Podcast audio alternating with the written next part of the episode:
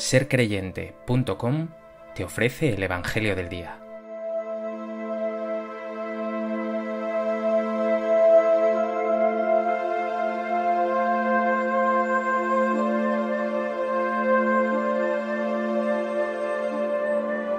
Del Evangelio de Juan.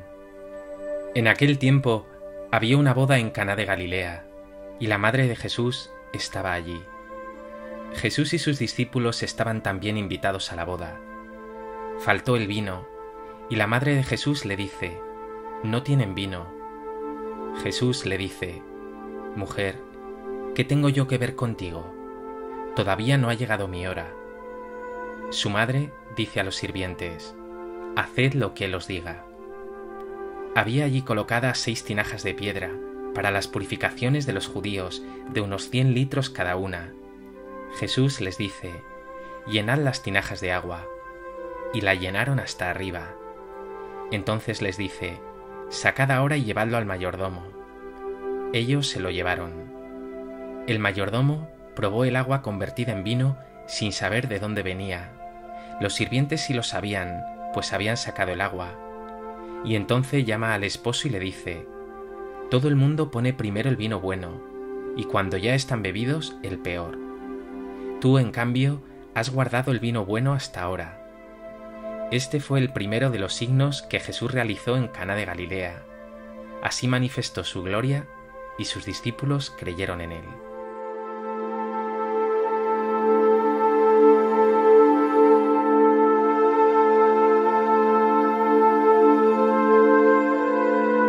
Hoy, día 11 de febrero, la Iglesia celebra la memoria de Nuestra Señora de Lourdes. Fue en el año 1858 cuando la Virgen María se apareció hasta 18 veces a una niña pobre y analfabeta, Santa Bernadette Subirú, en la gruta de Massabiel, en las afueras de la población de Lourdes, en Francia. La propia Virgen fue quien reveló su nombre a Bernadette. Yo soy la Inmaculada Concepción. Lourdes no son solo unas apariciones de la Virgen que han sido aprobadas oficialmente por la Iglesia, sino toda una referencia, un destino de peregrinación increíble y un faro de luz y de esperanza para miles de enfermos que se acercan aún a este lugar en busca de paz y de sanación.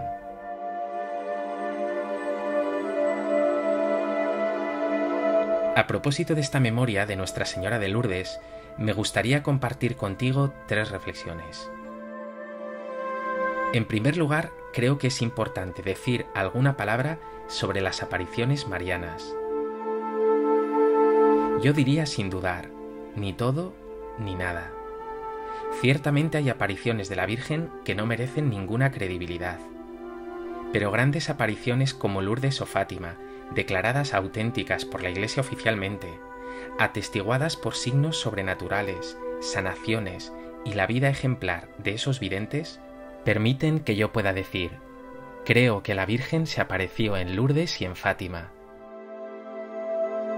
Concretamente en Lourdes, el brote de esa fuente, de ese manantial, las curaciones inexplicables que suceden aún hoy, la santidad de Bernadette, que jamás aceptó ningún regalo, que nunca cambió su versión de los hechos, ni ante los mensajes más amenazantes, son signos de credibilidad.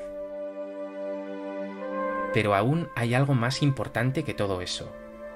Lourdes es un recordatorio de que la Virgen María no vive alegremente en su cielo junto a Dios ajena a tus dificultades, sino que está más cerca de ti de lo que puedas imaginar, intercediendo a cada momento por ti, acompañándote, protegiéndote.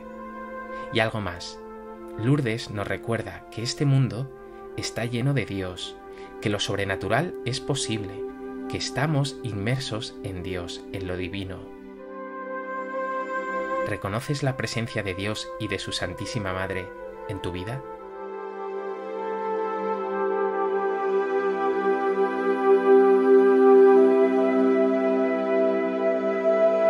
En segundo lugar, que la Virgen María, Nuestra Señora de Lourdes, escogiera una niña como Bernadette es súper llamativo. Su familia vivía en pobreza extrema. Sus padres y sus nueve hijos vivían en un viejo sótano de un molino húmedo. Y Dios, como no podía ser de otro modo, ensalza de nuevo a los pobres, sus preferidos. Lo dice el propio Jesús en el Evangelio. Te doy gracias, Padre, Señor del cielo y de la tierra, porque has escondido estas cosas a los sabios y entendidos, y las has revelado a los pequeños.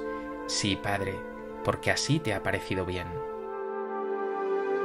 Lourdes es, por tanto, el ensalzamiento de lo pequeño, de lo pobre, de lo humilde. Nuestro Dios es el Dios de los pequeños. ¿Te consideras pequeño y humilde? ¿O eres vanidoso, altivo, orgulloso?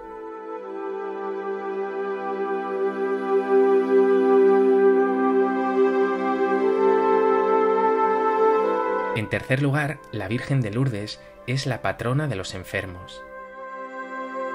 Fue la Virgen María quien le pidió a Bernadette que escarbara en el suelo. Llena de fe frente a más de 300 personas, la niña lo hizo e intentó beber, ensució su rostro y despertó escepticismo y burlas entre los presentes. Pero poco después surgió de allí una fuente de agua increíble, milagrosa, a donde acuden multitud de enfermos, confiados en que la Virgen traerá sanación a su vida. En sintonía total con el Evangelio, vemos cómo Jesús sigue sanando en Lourdes a toda clase de enfermos. Los que sufren, los últimos, son sus preferidos.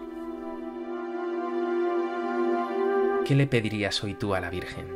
¿Qué sanación necesitas tú?